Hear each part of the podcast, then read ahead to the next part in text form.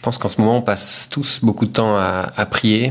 Et aujourd'hui, on va découvrir l'importance de prier pour autrui, de prier pour euh, une tierce personne, pour quelqu'un qui a besoin de nos prières, qui peut-être lui-même prie pour euh, ses problèmes. Mais on va voir que l'impact que une prière venant d'une tierce personne, venant de nous-mêmes pour quelqu'un d'autre, eh bien, euh, a beaucoup de, de, choses à apporter. Et on va voir ça à travers la paracha de la semaine, à travers un discours du Rabbi Lubavitch.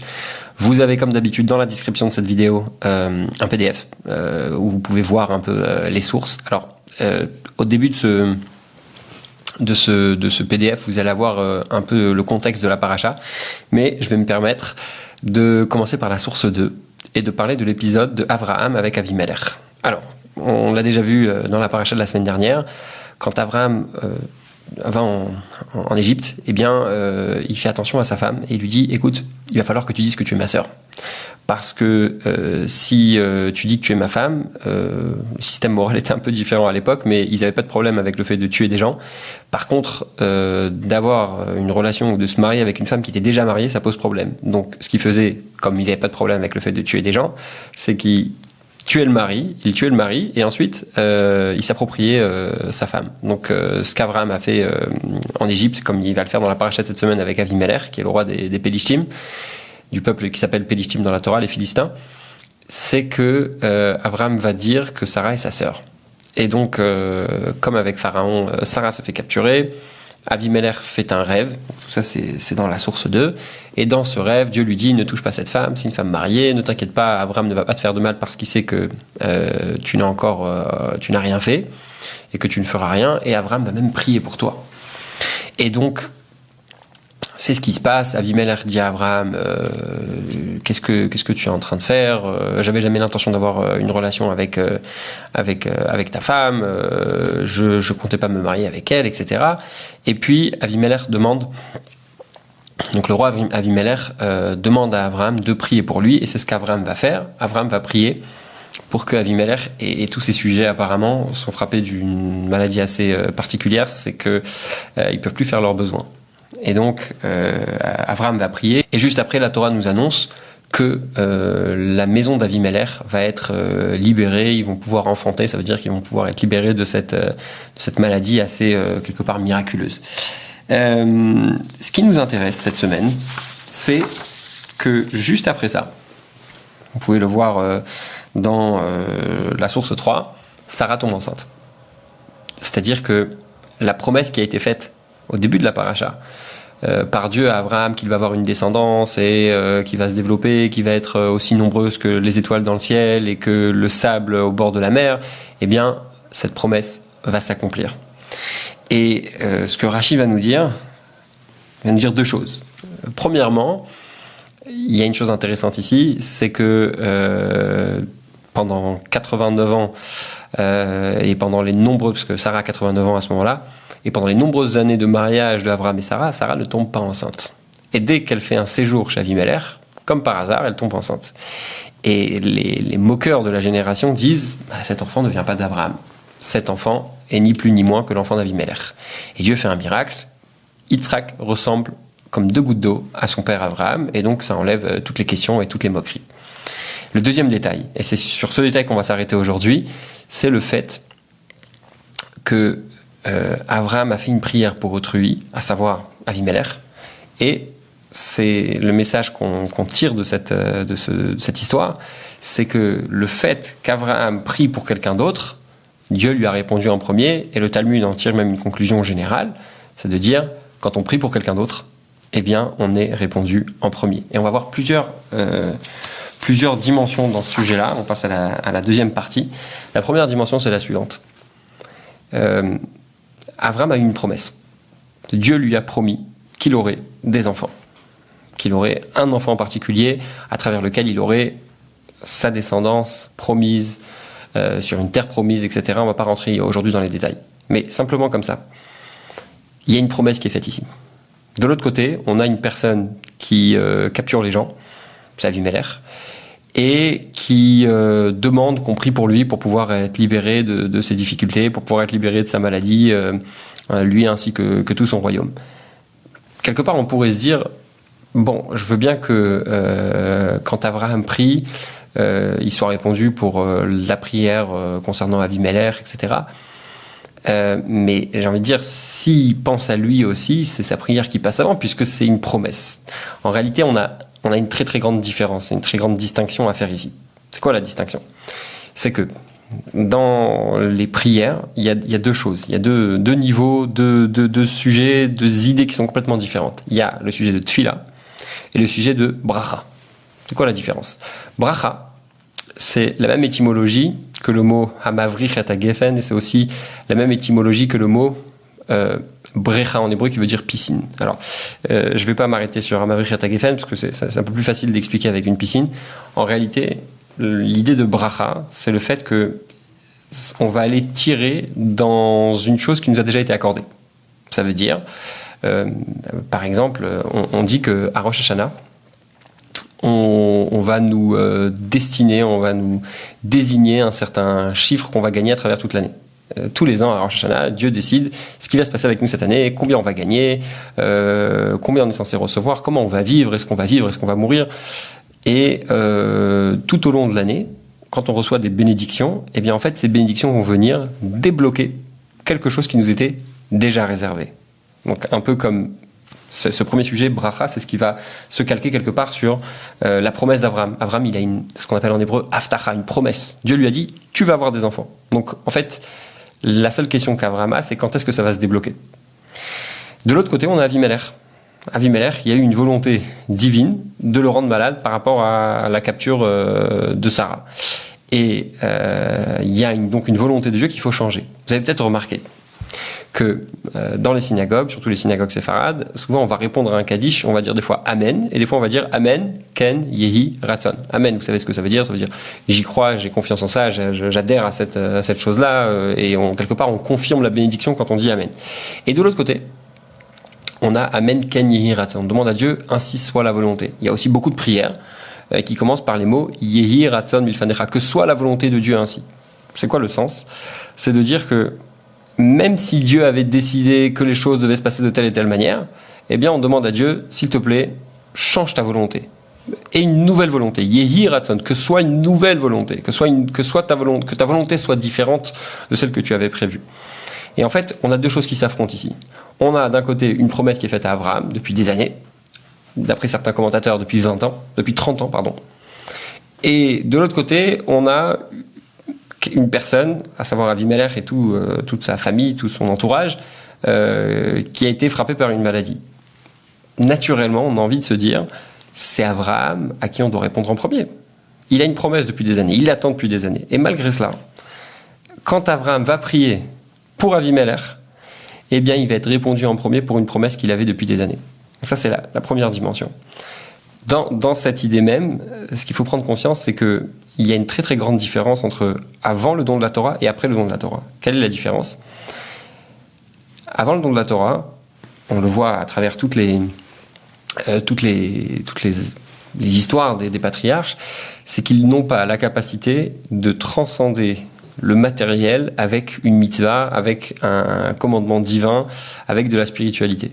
Pour, pour ne donner qu'un exemple, euh, quand on nous parle de, de, de, de Yaakov dans les parachiotes qui arrivent, dans la suite de l'histoire, eh bien, euh, Yaakov n'arrive pas à faire en sorte que l'objet avec lequel il prie, un peu comme les téphilines aujourd'hui, eh bien, soit imprégné de spiritualité, soit imprégné de divinité. Il fait la tfila, il fait sa prière avec des écorces de bois qu'il va finir ensuite par jeter. Et euh, après le don de la Torah, l'événement majeur du don de la Torah, c'est quoi finalement Sur le mont Sinaï, ce qui s'est passé, c'est que Dieu est descendu sur terre. Il y a une, parabole qui est donnée dans le Midrash qu'il y avait deux royaumes euh, qui étaient euh, n'étaient pas d'accord l'un avec l'autre et puis euh, l'un ne laissait pas traverser l'autre dans son royaume et, pendant des années c'était vraiment fermé entre les deux jusqu'au jour où ça a été décidé que on fait la paix et, tout s'arrête et on peut communiquer les uns avec les autres. C'est un peu la même chose avec le monde matériel et le monde divin et les mondes spirituels. Et Dieu, le jour du don de la Torah, il dit maintenant tout ça c'est fini, le monde matériel peut communiquer avec le divin, et c'est moi qui commence. Va matril, cette fameuse phrase. Et donc quand on prend conscience de ça, qu'est-ce qu'on comprend? Abraham, à son niveau, a pu prier et provoquer le fait que le fait qu'il prie pour quelqu'un d'autre, ça fait en sorte que ça lui a renvoyé euh, la bénédiction pour lui et ce qu'il a demandé s'est accompli, à savoir la, naissance de Yitzhak. Eh bien, euh, quand nous on se trouve après le don de la Torah, eh bien, on a aussi cette capacité, encore plus, qui est déculpée parce que on est après le don de la Torah et il y a une liaison, une transcendance entre le matériel et le spirituel qui est beaucoup plus grande. Euh, je sais ce que ce qu'on peut penser quand on entend ça, on se dit attends une seconde. Abraham, c'est un être exceptionnel. Euh, c'est le premier à découvrir Dieu. Il fait découvrir Dieu quelque part avec à toute l'humanité, parce qu'on sait que il y a d'autres religions qui sont venues par la suite euh, à suivre le chemin d'Abraham. Donc quelque part, Abraham, il a accompli quelque chose d'énorme. Il a préparé, euh, comme le Rambam explique, le, monde à la venue du Mashiach, même avec ses autres religions. alors, comment nous, on peut prétendre être mieux qu'Abraham Alors, je vais juste expliquer quelque chose. le, le, le Beth Yosef, Rabbi Yosef Karo, qui est euh, l'auteur du Shulchan Aruch, l'auteur du code de la loi juive, qui est reconnu par euh, tout le peuple juif. C'est un peu difficile de, de, se faire reconnaître par tout le peuple juif. Vous savez ce qu'on dit, deux juifs, trois opinions. Et euh, donc il a, il a, il a eu un, un jour une, une, difficulté avec un, un texte de Maïmonide qu'il avait du mal à comprendre. Et euh, il a passé euh, quelques, quelques heures, quelques jours, jusqu'à ce qu'il le comprenne. Et puis un jour, il rentre euh, dans, un, dans une maison d'études et il voit deux personnes parler, à savoir un élève parlant à un maître et qui lui pose la question, et il a exactement la même question que lui il avait. Alors imaginez-vous, vous avez passé des heures et des heures sur un sujet difficile, et là vous voyez quelqu'un euh, avoir la même difficulté. Alors j'imagine que Rabbi Yosef Karo a dû se dire, ah ben, on va bien voir comment ils vont se débrouiller et comment ils vont réussir à résoudre ce problème sur lequel j'ai, et je pense qu'il était conscient de sa force et de son érudition, euh, j'ai passé plusieurs jours là-dessus.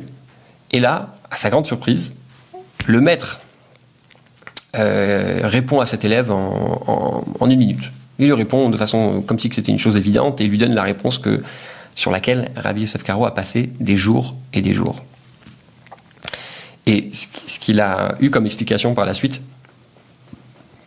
on sait que euh, Rabbi Yosef Karo était aussi un kabbaliste. Enfin, je dis on sait, mais c'est quelque chose qui n'est pas forcément connu et on s'en doute pas trop parce que, étant donné que c'était un homme de halacha, de loi, c'est souvent c'est rarement compatible avec euh, l'aspect mystique, l'aspect euh, euh, de la Kabbalah qui est beaucoup plus profond. Et donc il, il, a l'information par un, par un ange qui lui dit écoute, en réalité, tu as réussi avec tes efforts à faire descendre cette information, cette compréhension, cette nouvelle dimension dans la compréhension de la Torah sur Terre. Et une fois que toi tu as fait l'effort, eh bien, c'est devenu quelque chose qui est à la portée de tous. En réalité, c'est une idée que qu'on voit euh, qu'on voit souvent euh, à partir du moment où il y a une personne qui va se fatiguer pour quelque chose et qui va le mettre euh, euh et qui va l'expliquer à un tas de gens et puis à la fin ça devient une évidence pour tout le monde alors que dans des générations précédentes ça l'était pas forcément pour tout le monde. Et donc euh, ce qu'on veut dire par là, c'est que Avram, il a fait le travail pour nous. Quelque part. En, euh, en se donnant à 100% et euh, en développant une relation avec, euh, avec Dieu si forte et avec le don de la Torah, si on rajoute le don de la Torah, eh bien ça fait en sorte que chacun a la possibilité de prier pour quelqu'un d'autre et non seulement ça va avoir un impact pour l'autre, mais ça va avoir aussi un impact pour nous puisque quand on prie pour quelqu'un d'autre, finalement on va être les premiers à en bénéficier, on va être répondu pour nos propres demandes en premier. Alors une fois qu'on a compris un peu tout ça, la question qu'on se pose, c'est finalement qui est prioritaire Quand je dis qui est prioritaire, ça veut dire on est quelque part censé se, se concentrer sur nous-mêmes. Vous savez ce qu'on dit euh, L'homme qui voulait euh, changer le monde entier, finalement, il s'est rendu compte qu'il pouvait, qu'il allait changer son pays. Il n'a pas réussi. Il a essayé de changer euh, sa ville, puis sa rue, puis sa maison, et finalement, il s'est rendu compte que c'est en se changeant lui-même qu'il allait changer les autres. Donc, on pourrait se dire bon, bah, c'est un peu bizarre de, prier pour les autres alors qu'on a tellement de choses à demander pour nous. Et surtout quand on sait, et ça, c'est euh, euh, un passage du Talmud qui a fait couler beaucoup d'encre. Il y a une discussion dans le Talmud, c'est dans la source 5, qui dit si deux personnes se retrouvent dans le désert et que elles n'ont qu'une seule bouteille d'eau, si il y en a, y en a une des deux euh, qui va garder cette bouteille d'eau, elle va pouvoir survivre. Qu'est-ce qu'on fait? Alors il y a une discussion. Ben Petora nous dit c'est inconcevable de voir une personne mourir devant soi. Donc elles vont partager la bouteille d'eau et elles vont euh, elles vont, elles vont mourir ensemble, quoi. Alors que Rabbi Akiva nous dit non. Il y, a un, verset dans la Torah qui dit Vechei achicha imar. Ton, ton ami va vivre avec toi. Quand on entend avec toi, ça veut dire il faut que tu sois là. Donc tu passes avant ton ami quelque part. Ta vie prime sur celle de ton ami. Et donc Rabbi Akiva nous dit D'ailleurs, c'est très intéressant que ce soit Rabbi Akiva qui dit ça, parce que Rabbi Akiva était celui qui prenait l'idée de l'amour du prochain, etc. Mais en tout cas, il dit, ta vie, elle passe avant celle de l'autre. Et donc, euh, tu gardes cette bouteille et tu, ta vie, euh, ta vie passe avant. Et quand on sait ça, on se dit attends une seconde. Notre vie est censée passer avant. Si notre vie est censée passer avant, alors pourquoi est-ce que quelque part on se fatiguerait à euh, prier pour les autres alors que nous-mêmes on a des demandes, on a des demandes à faire? Et c'est pour ça en réalité. C'est-à-dire que malgré le fait que notre vie elle passe avant, quand on parle de prière, il faut faire la distinction entre la vie et la prière. C'est pas la même chose. Quand on parle de prière, c'est l'autre qui passe avant. Quand on parle de prière, on nous dit si tu pries pour quelqu'un d'autre, eh bien, on va répondre à tes prières avant, euh, en, premier lieu. Et euh, surtout quand on regarde un peu l'histoire d'Abraham, parce que et ça c'est la troisième euh, dimension, le troisième détail, c'est que quand on regarde Abraham, finalement, de quoi on parle ici? Abraham, il révolutionne le monde. Dieu lui dit, tu vas avoir un fils qui va devenir de Sarah, et c'est lui qui va continuer ton chemin. C'est lui qui va faire passer tes valeurs de génération en génération. Et Abraham sait que euh, a une prière à faire pour pouvoir avoir un enfant concrètement, parce que ça fait 30 ans qu'il attend et la promesse de Dieu s'est toujours pas accomplie. Et de l'autre côté, il y a une espèce de, mécréant qui s'appelle Avimeller qui capture les femmes euh, euh, pour pour, son plaisir, on a envie de dire que ce serait logique qu'Abraham priorise le fait d'avoir un enfant qui s'appelle Yitzhak, qui va, qui va révolutionner l'humanité. Et malgré cela, malgré le fait qu'Avimelech quelque part presque un ennemi, Abraham va choisir de prier pour Avimelech en premier. Ça, c'est une leçon énorme pour nous quand on a des, des enjeux, des fois, je suis certain, moins importants que ceux d'Abraham, combien c'est important de prier pour autrui, et même quand parfois euh, c'est quelqu'un qui, qui, ne le mérite pas forcément. Alors, la question qu'on se pose, c'est évidemment, et si on, prie pour l'autre juste pour nous bénéficier à nous personnellement On est de nature un peu égoïste, et euh, des fois quand on prie, on pense finalement essentiellement à nous-mêmes. Alors pour ça, je voulais vous raconter une histoire je voulais vous raconter l'histoire d'un homme euh, qui, avait une auberge, qui était très généreux. Et il était tellement généreux qu'il recevait les pauvres euh, dans son auberge. Et en plus, quand il partait, il savait qu'il repartait avec un, bon billet et, euh, qui leur permettrait de se sortir de, leurs problèmes. Et puis, donc, il fait ça pendant des années. Il avait une grande réputation. Et puis un jour, il reçoit l'Admourazaken, l'auteur du Tanya. Et il se dit, c'est une bonne occasion, je vais pouvoir lui parler. J'ai une question importante à lui demander. Et il lui dit, écoutez, Rabbi, je dois vous faire un aveu moi, je fais pas vraiment tout ça pour euh, pour la tzedaka, pour être quelqu'un de bien, mais plutôt pour euh, pour ma réputation. J'aime bien que les gens disent que je suis quelqu'un de, généreux, que je suis quelqu'un de gentil, que je suis quelqu'un qui qui donne à tout le monde et qui euh, qui aide les pauvres, etc. Donc, ce que j'ai pensé, c'est je me suis dit que j'allais arrêter parce que je trouve ça égoïste, je trouve ça égocentrique. J'ai envie de d'arrêter de, de, de, faire tout ça. Et l'Admorazaken le regarde et lui dit écoute, peut-être toi tu n'es pas sincère, mais ceux qui reçoivent, ceux qui ont faim, je te promets que leur faim, elle est sincère. Donc, ce que ça veut dire, c'est que toi, tu dois arranger tes problèmes. Mais ce qui compte finalement, c'est les conséquences. Et euh, tu vas arranger tes problèmes et tu vas continuer à donner, euh, à donner aux pauvres. Et en fait, c'est un peu la même idée ici. C'est que même si on n'est pas sincère quand on prie pour quelqu'un d'autre, eh bien, euh, ce qui compte, c'est la conséquence. Quand on a prié pour cette personne, on va débloquer peut-être quelque chose pour lui, c'est ce qui compte le plus. Et c'est pour ça qu'on va être répondu aussi euh, en premier. Un peu comme cette même idée que le rabbi apporte ici dans, dans ce texte, c'est que euh, quand on donne la tzedaka, eh bien, on va, euh, euh, même si on n'en a aucune intention, pour donner un exemple, vous perdez 50 euros dans la rue, et puis il y a un pauvre euh, qui trouve cet argent et qui va nourrir toute sa famille avec ces 50 euros. Mais vous, vous êtes énervé quand vous apprenez que vous avez perdu cet argent. Eh bien, ça fait aucune différence. Pourquoi ça fait aucune différence? Parce que ce qui compte, c'est pas ce que vous pensez, c'est ce que vous avez fait. Et si cette personne a nourri toute sa famille, a fait du bien avec votre argent, même si vous vous êtes énervé d'avoir perdu cet argent, ça reste quelque chose de positif. Euh, ce qu'on comprend à travers toutes ces, toutes ces étapes, c'est que prier pour quelqu'un d'autre, ça, ça a une importance capitale. Et euh, finalement, ça nous profite même à nous. On a même les récompenses. Et Rabbi le cite, euh, cette fameuse, euh, ce fameux passage qu'on lit tous les matins, que euh, ça fait partie des, des mitzvot, des, des, bonnes actions qui nous profitent même dans, même dans ce monde. Euh, et, et, puis on le voit même la, avec la, la, la, suite de l'histoire d'Abraham. Dans la paracha de la semaine prochaine, Abraham cherche une fille cherche euh, une jeune femme pour, euh, pour pouvoir marier son fils Yitzhak. Et quand Eliezer, qui a été mandaté par Abraham pour aller chercher Rivka, qui va devenir la femme de Yitzhak, revient, eh bien, il tombe sur Yitzhak. Et quand il tombe sur Yitzhak, euh, on nous dit Yitzhak était au, puits qui s'appelle la. Et dans ce puits, il y avait beaucoup de monde. Et ce, que, ce Rachid nous dit, ce que, ce que les commentateurs nous expliquent, c'est que en fait, Yitzhak était là-bas pour trouver une femme à son père. Et ce qu'il va trouver, c'est Agar, euh, la deuxième femme de, de, et il la ramène euh, à la maison pour que son père puisse aussi euh, retrouver le bonheur du, du mariage. Et en fait, ce qu'on ce voit, c'est encore la même idée. C'est que Abraham s'inquiète pour son fils Yitzhak, et puis finalement, ce qui se passe, c'est que lui-même va pouvoir retrouver le mariage grâce au fait qu'il s'est inquiété pour quelqu'un d'autre. Finalement, ça finit par euh, par lui revenir. Et puis il y a ici une lettre euh, du rabbi qui est adressée à une femme.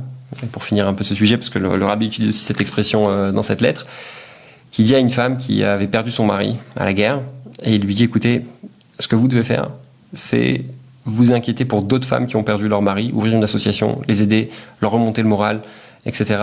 Et finalement, vous allez voir que le rabbi répond à cette femme, lui dit vous avez eu le mérite euh, d'aider énormément de femmes et c'est certain que si vous avez aidé les autres, alors Dieu ne vous oubliera pas. Et, encore une fois, ce, fameux passage du Talmud qui dit quand on prie pour quelqu'un d'autre, finalement, on est les premiers à en bénéficier. Donc, euh, pour finir, ce qu'on doit tirer comme leçon concrète de tout ça, c'est, je pense, et ça c'est personnel, je l'ai pas vu écrit, mais euh, ça va de soi, je pense. Vous savez, il y a, cette fameuse coutume de, donner à la tzedaka des, des, dans les boîtes de tzedaka, de charité, de donner des petites pièces. A priori, on pourrait se dire, bon, euh, moi je donne euh, des sommes très très importantes à la tzedaka, par exemple. D'accord Quel est l'intérêt de donner tous les jours une petite pièce euh, de 1 centime, de 10 centimes, même de 20 ou 50 centimes, peu importe, mais ça représente rien du tout par rapport aux grandes sommes que je peux donner? A priori, euh, on pourrait se dire, j'ai pas envie d'avoir une boîte à la maison, c'est un peu ridicule de donner des, des petites sommes alors que je suis quelqu'un qui donne des sommes énormes. Et je pense, encore une fois, c'est ma réflexion personnelle, c'est que quand on va donner tous les jours à la tzedaka, on va s'habituer à avoir un élan vers l'autre. Et, l'idée de, l'humain face aux autres créatures qu'il y a sur Terre, face aux animaux, face aux végétaux, face aux minéraux, le but de l'humain, c'est d'essayer de se dépasser. Et le, le, matériel d'autrui, le matériel de son prochain, c'est pour nous considéré comme du spirituel. Et donc, on doit prendre cette habitude, euh, même quand on prie. C'est un moment privilégié, un moment où on est attaché à Dieu du, plus profond de nous-mêmes. Eh bien, de prendre l'habitude de penser à quelqu'un d'autre. À la semaine prochaine.